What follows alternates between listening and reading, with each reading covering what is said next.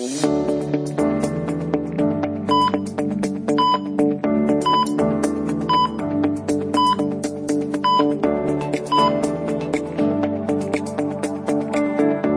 onda mucha? Bienvenidos nuevamente aquí a, Tu Salud. Estamos aquí en un nuevo episodio y tengo el gusto de, de, estar nuevamente con Carlos, quien les tiene información importante para este nuevo episodio. Hola a todos, es un gusto estar nuevamente acá hablando de temas relacionados a tu salud. Como decía Maltés, en las últimas semanas el equipo ha sufrido algunos cambios. Afortunadamente el Chato eh, obtuvo una oportunidad muy buena para estudiar en México y tuvo que emigrar casi de forma inmediata, pero el día de hoy tenemos a Iraida. Hola Iraida, ¿cómo estás? Hola, hola, bien, gracias. Aquí contenta de estar con ustedes. Iraida, como se pueden dar cuenta, participó ya en uno de los episodios cuando hablamos de vacuna del COVID. Nos contó toda su experiencia acerca de los efectos secundarios y, y, y todo lo que le había pasado. Y pues la experiencia con ella fue tan buena que la invitamos a ser parte del equipo y con mucho gusto aceptó. Así que de hoy en adelante escucharán su voz un poco más seguido en este programa. Iraida. Bienvenida, Iraida. Gracias, gracias. Esperamos seguir siendo parte de este gran equipo y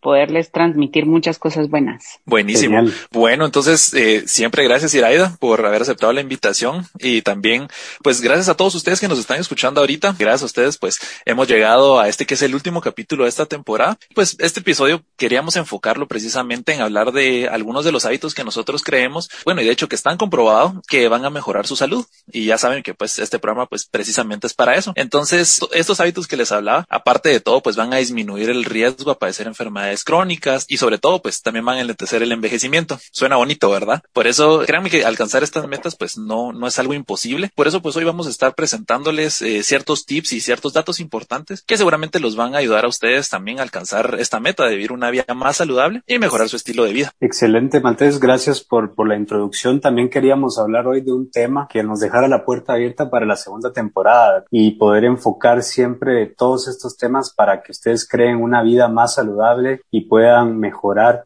su calidad de vida y los años de vida que tengan a futuro. Y para eso, Iraida, eh, ¿nos podrías platicar un poco de qué son los factores de riesgo para enfermedades y cuáles son las cosas que determinan nuestra salud? Bueno, para empezar, creo que aquí vamos a empezar a hablar de muchas cosas y temas que para ustedes van a empezar a desprender de por sí más temas de los que quieran hablar posteriormente. Vamos a empezar, como decía Carlos, con los factores de riesgo y determinantes de la salud. Pues primero para mencionar, ¿verdad? Que cuando aprendemos a cuidar de la salud, los hábitos saludables son tan importantes como buscar atención médica cuando estamos enfermos, ¿verdad? Para poder así anticipar situaciones que nos puedan evitar dañar nuestra salud. Básicamente los factores de riesgo más importantes para el ser humano, vamos a definir un factor de riesgo, ¿verdad? Que es cualquier rasgo, característica o alguna exposición de un individuo para que esto incremente la posibilidad de sufrir alguna enfermedad o alguna lesión, ¿verdad? Los riesgos los vamos a encontrar siempre en todos lados, así como un estornudo cercano nos puede aumentar el riesgo de contagiarnos de gripe o bueno, en nuestras épocas COVID, ¿verdad? O de COVID.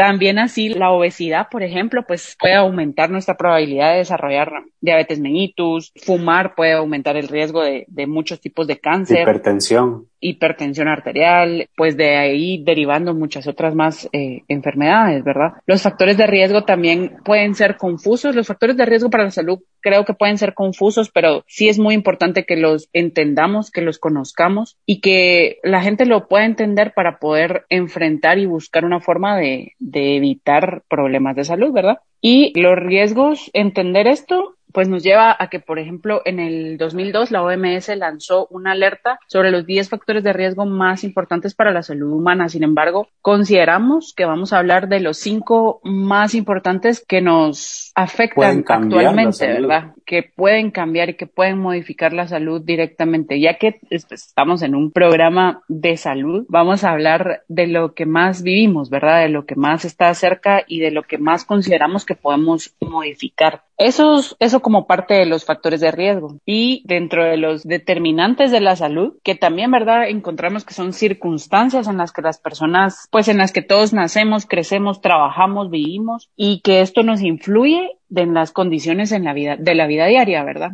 Sí, yo, yo, yo quisiera hacer un comentario, Iraida, tal vez para resumir, es que los factores de riesgo son todas esas cosas que aumentan nuestra probabilidad de padecer una enfermedad y las determinantes son todas esas cosas que nos rodean, que pueden condicionar o determinar tal como lo dice la palabra, que padezcamos una enfermedad, pero a la vez esas determinantes también se convierten en factores de riesgo para que nosotros padezcamos las enfermedades. Y pues vamos a hablar de esos cinco, esos cinco estilos o hábitos que pueden mejorar nuestra salud a partir del siguiente segmento y sigan conectados con nosotros para saber más de esos cinco hábitos.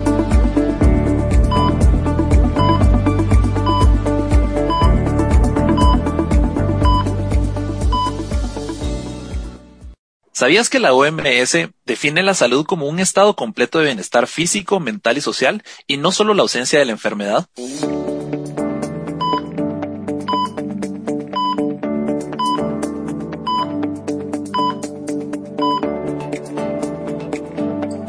Bienvenidos a este segundo segmento del último episodio de la primera temporada. Justo como escuchamos en el corte, la salud es algo que comprende el bienestar físico, mental y social. Yo, yo lo defino muchas veces como una mesa de tres patas, en la cual si una de esas patas se cae, pues nuestra salud completamente pues tiembla y puede llegar enfermarnos. Entonces tenemos que estar bien enfocados en que no solo es el aspecto físico, sino que también es el aspecto mental o la salud mental y también tiene mucho que ver las redes sociales que creamos o las redes sociales que nos rodean y que determina muchas veces nuestra salud. Y a lo largo del tiempo, pues la salud se ha enfocado o, las entidades grandes como la OMS se han enfocado en la prevención de la enfermedad. Pero en los últimos años ese enfoque ha cambiado y ahora podemos hablar más de crear salud, de crear ambientes saludables, de crear estilos de vida saludables. Entonces, de aquí en adelante vamos a hablar de estilos de vida saludables y de esos cinco hábitos que pueden mejorar nuestro estilo de vida y nos pueden alargar la vida.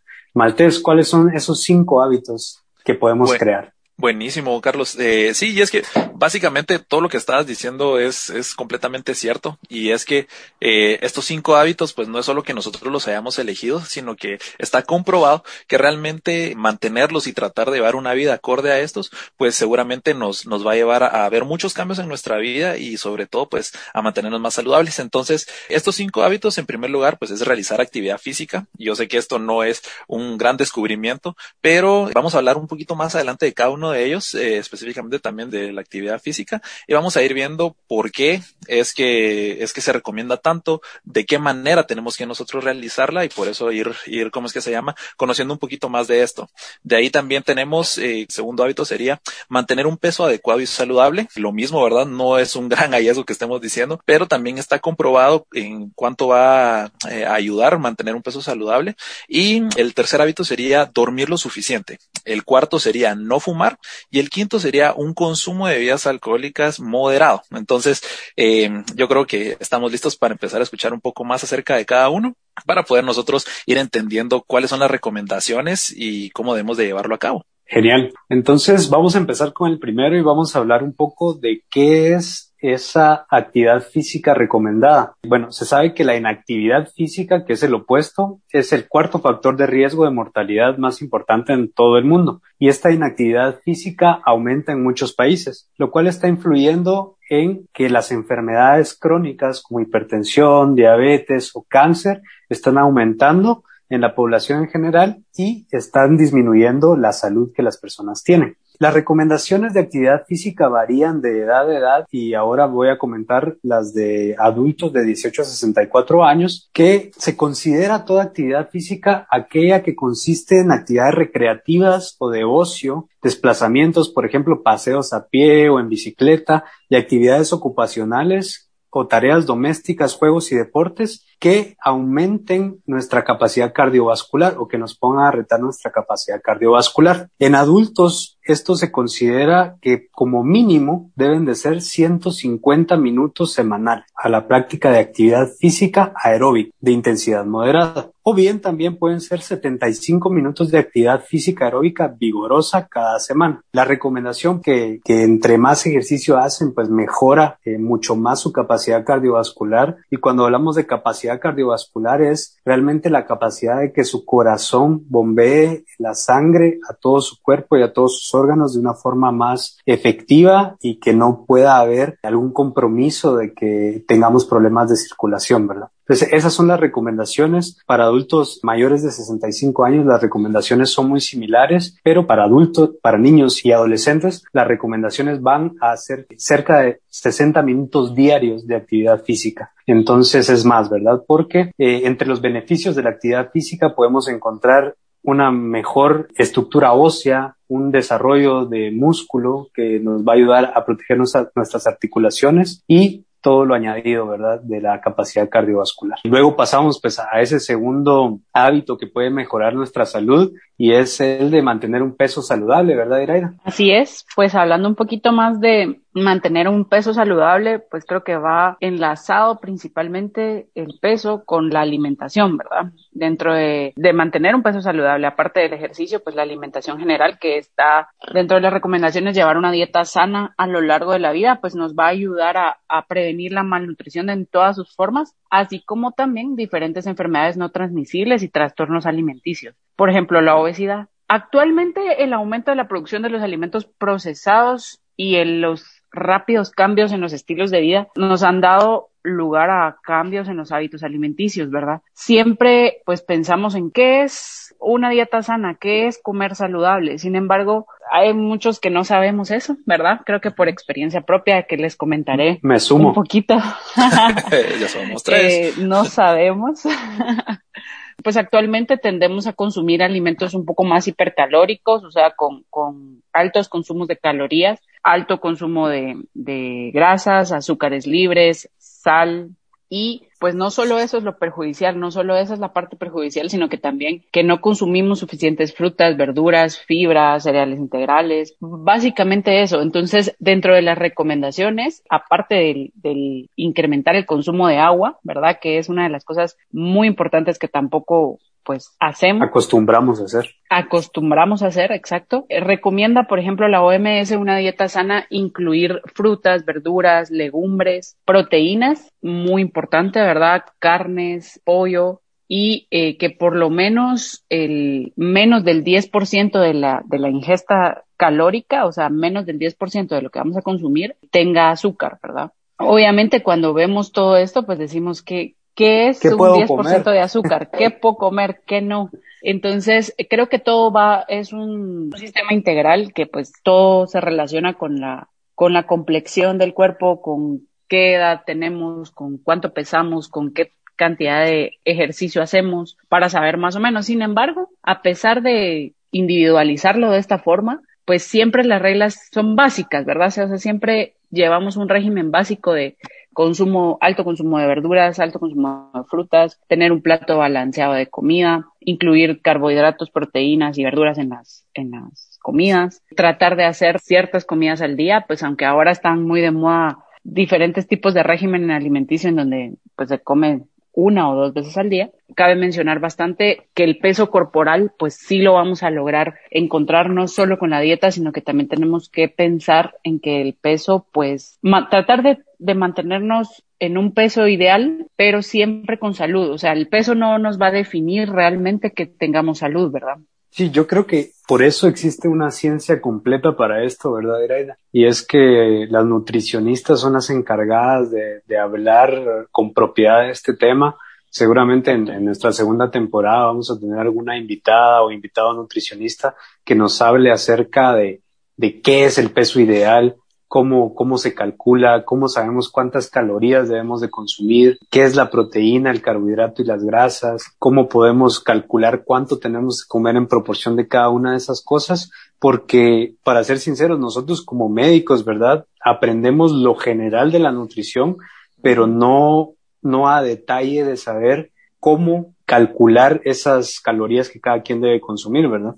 Entonces, también que cada persona eh, es distinta y cada caso es, es eh, individual, ¿verdad? Entonces, lo mismo que me funciona a mí por mi tipo de cuerpo, probablemente no le funcione a Carlos y realmente es, es de verdad una ciencia completa que la verdad es de que abrimos la invitación a cualquiera de nuestros compañeros o compañeras nutricionistas que quieran estar con nosotros en, en un episodio para la próxima temporada y poder platicar de esto a detalle. ¿Les parece?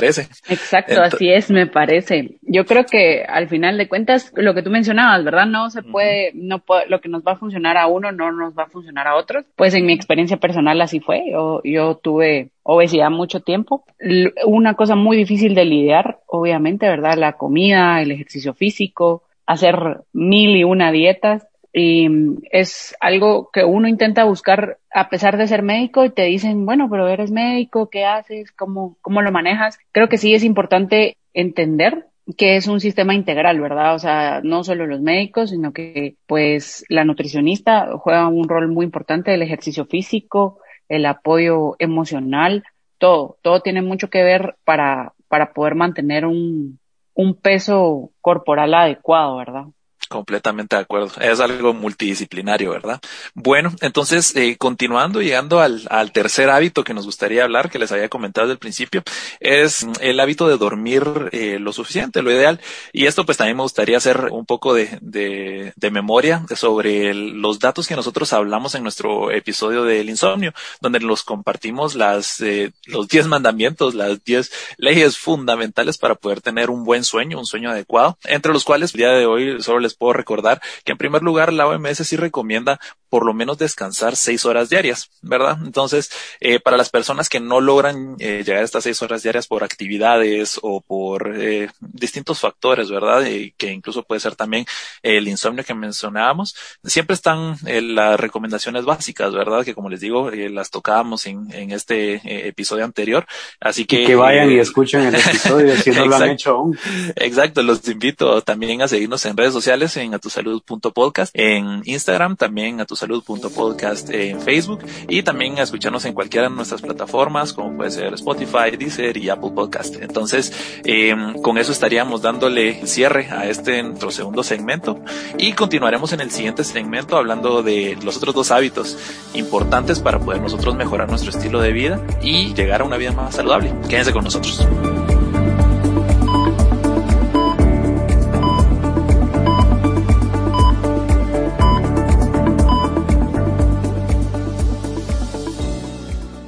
Para mantenerse saludable no es imprescindible una rutina vigorosa. Se pueden practicar actividades físicas moderadas y el cuerpo reaccionará acorde a estas. Te darás cuenta que no solo quemarás grasas, sino también dormirás mejor.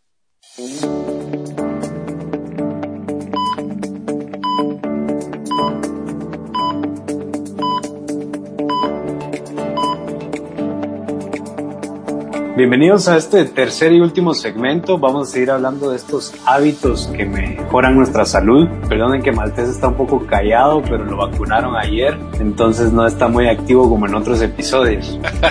pero ahí vamos, ahí vamos, con todo. ok, entonces el, el cuarto hábito es la situación actual de tabaquismo.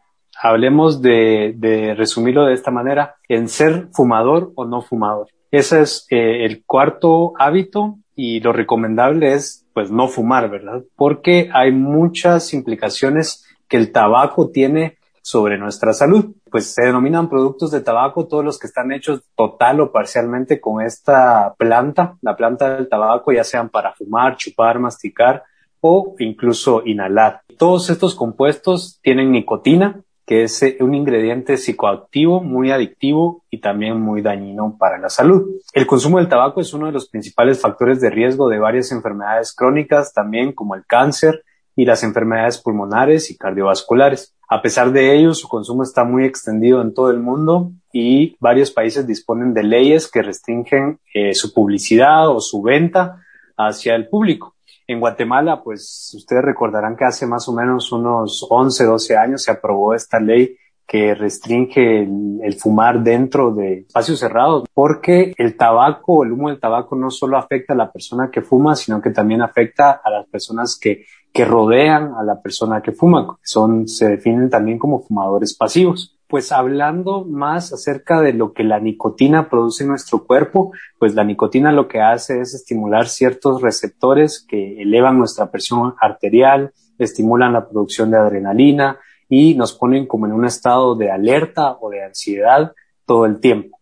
Esto eh, en el corto plazo. En el largo plazo, la nicotina y el tabaco, con sus 30.000 compuestos nocivos que tiene el humo, además de la nicotina, lo que hacen es pues hacer que nuestras arterias se endurezcan y esto provoca un mayor riesgo para hipertensión y para infartos. Incluso se dice que después de dejar de fumar hay que esperar como más o menos unos 15 años para que el riesgo de un ataque al corazón sea igual al de una persona que nunca ha fumado. 10 años después de dejar de fumar, desciende a la mitad del riesgo de padecer el cáncer de pulmón y disminuye la incidencia en otros cánceres como el de la boca, la garganta, entre otros, ¿verdad? Y un año después de dejar de fumar, el riesgo de la enfermedad cardíaca desciende a la mitad de un, en comparación con la de un fumador. Entonces, ¿qué quiero decir con, estos datos es que el dejar de fumar es algo complicado. Y, lo sabemos porque no solo se necesita un apoyo de decir, bueno, voy a dejar de fumar, sino que se necesita una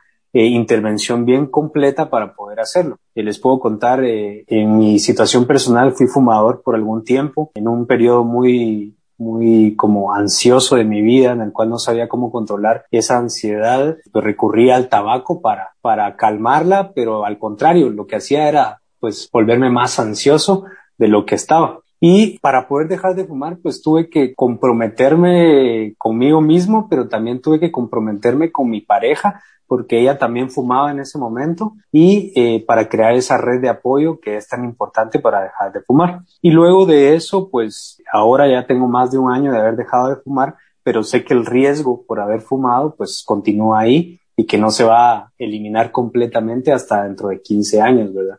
Eso sin, sin seguir fumando. Aparte de eso, también está la otra sustancia que es muy común y que en Guatemala se usa mucho, que es el alcohol, y que muchos también pues tenemos contacto a esa sustancia. Iraira, ¿nos quieres hablar de ese quinto hábito? Bueno, continuando con el último hábito del que vamos a platicar y relacionado con lo que mencionaba Carlos del consumo de tabaco, está el consumo de alcohol, que bueno, todo va relacionado, ¿verdad? Usualmente quienes consumen tabaco consumen alcohol, no necesariamente va juntos, o no en el mismo tiempo, pero la mayoría de personas que beben pues encuentran un lugar para consumir tabaco también, ¿verdad? Podemos mencionar que el alcohol es una sustancia psicoactiva con propiedades causantes de dependencia y esta misma dependencia nos conlleva al consumo nocivo del, del alcohol que nos puede generar una carga pesada, tanto emocional, física y perjudicar nuestra salud. Y también su uso nocivo, pues sabemos que es un factor causal de más de 200 enfermedades y trastornos, tales como el riesgo de, desarrollar problemas de salud como los trastornos mentales, comportamentales, eh, importantes enfermedades no transmisibles como la cirrosis hepática, algunos tipos de cáncer y pues siempre relacionado con las enfermedades cardiovasculares, ¿verdad? Los factores que influyen el consumo de alcohol y los daños, pues vamos a encontrar que todo se relaciona con el volumen total del alcohol que consumimos y las características o las formas en que bebemos, ¿verdad? Pues obviamente todo se relaciona si nos bebemos cinco o seis cervezas hasta 10, 12, pues ahí va. Y cada cuánto, ¿verdad? Cada qué tan frecuente lo hacemos. Exactamente, ahí van las características o la forma de beber, ¿verdad? Cada cuánto lo hacemos, pues esto también tiene mucho que ver con quién lo hacemos, en dónde lo hacemos, si, si tomamos, qué tan rápido nos tomamos una lata de cerveza o una copa de vino. Esto obviamente nos va a llevar a que si nos la tomamos en cinco minutos, en otros cinco minutos nos vamos a tomar otra y pues ahí va con las características y las formas de beber. Esa es una de las cosas modificables, tanto como el volumen total de alcohol, que quizás es un poco más difícil de moderar, pero dentro de también. de calcular exactamente que no tanto las características, ¿verdad? Que básicamente eso es propia de cada quien, que obviamente sí las podemos manejar y controlar, pero pues para recomendación general vamos a, a, decir que no es dejar de beber, o sea, no es eh, el volumen total de alcohol que consumimos, pues no lo, lo vamos a medir como una, vamos a sugerir que sea un consumo moderado de alcohol, ¿verdad?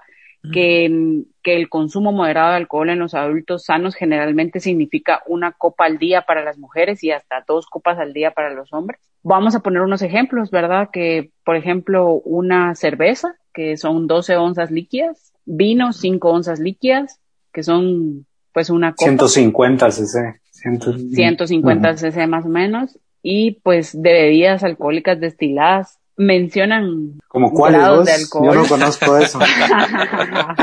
pues yo sé que te es difícil conocer alguna. Mencionan grados altos de alcohol mm. para bebidas alcohólicas. Yo creo que, por ejemplo, que es whisky, vodka. Whisky, vodka, exactamente. No eh, ron, exacto. No vamos a promocionar nada, pero pues eso, los rangos de, de concentración de alcohol en grados en esas bebidas, pues varía. Sin embargo, pues están dentro de los 30, 40 grados y se recomienda 1.5 onzas líquidas, o sea, 45 ml más o menos de una bebida alcohólica de 80 grados, o sea, podemos decir más o menos dos copas, ¿verdad? De un whisky o de, de, un whisky normal.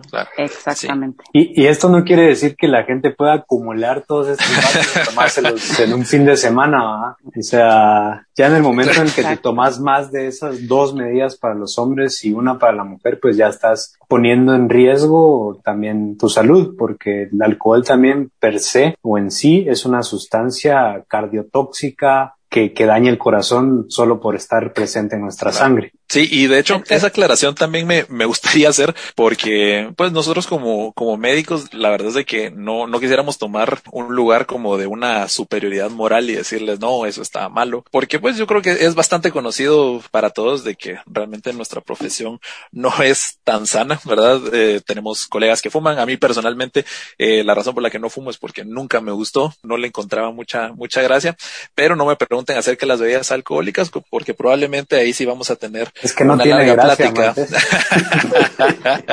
sí, de hecho, tengo muy buenas historias aquí ah. con, con los compañeros donde hemos compartido pues eh, reuniones sociales. Eh, tengo muy buenas historias del Carlos. Eh, si quieren me pueden preguntar. sí, sí, sí, sí. Donde el consumo de alcohol no ha sido muy moderado. Exacto, sí. Y entonces, la verdad es de que incluso cuando estábamos preparando este episodio, eh, hacíamos el recuento de estos cinco hábitos de los que hemos estado hablando y lamentablemente en este momento eh, yo no únicamente cumplo con uno, que es el de no fumar. Entonces, eh, yo creo que de lo que más podemos dejar nosotros como, como de valor durante este episodio es de que cada quien tiene un estilo de vida y que cada quien lleva una lucha por, por mejorar todas las demás cosas por las, de las cuales hemos estado hablando, ¿verdad? Incluso eh, yo como meta, pues eh, sí he pensado en reducir el consumo de bebidas alcohólicas a largo plazo. Pero la, la, la verdad, eh, de la misma manera, pues he empezado también eh, recientemente con, con algún plan de, de aumentar la actividad física, eh, con alguna dieta, algo que, que mejore, eh, ¿cómo es que se llama?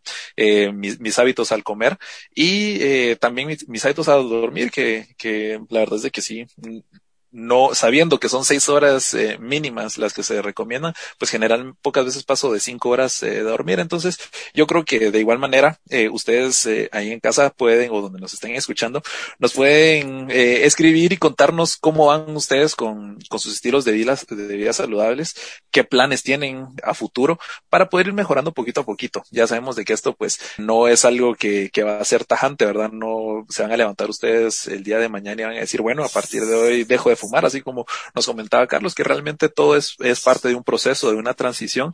Y pues aquí los, eh, les damos los ánimos y, y, los tips también para que puedan empezar a hacerlo poquito a poquito. Sí, también mucha, la verdad es que no se trata de buscar la perfección, ¿verdad? Sabemos que, claro. como decía Maltés, eh, cada quien tiene un estilo de vida y ese estilo de vida está determinado por por varios factores, o sea, eh, dónde vivimos, a qué nos dedicamos, qué tiempo disponible tenemos para invertir en nuestra salud, pero siempre invertir en nuestra salud va a ser eh, algo bueno a largo plazo, económicamente, desde el punto de vista personal. Eh, siempre tener algunos años de vida de más en la cuenta, pues van a sumar, ¿verdad? Y en cuanto a experiencia personal, yo en conclusión quiero decir que traten de cambiar un hábito a la vez, no traten de cambiar los cinco hábitos al mismo tiempo, O sea, empiecen con, bueno, no hago ejercicio, voy a empezar a hacer el ejercicio el tiempo recomendado, mientras, bueno, tal vez todavía consumo alcohol y fumo, pero el hecho de hacer ejercicio me va a hacer darme cuenta de que tal vez no estoy bien en mi capacidad cardiovascular o en la capacidad de mi corazón, lo cual me va a motivar a hacer esos cambios de, de dejar de fumar.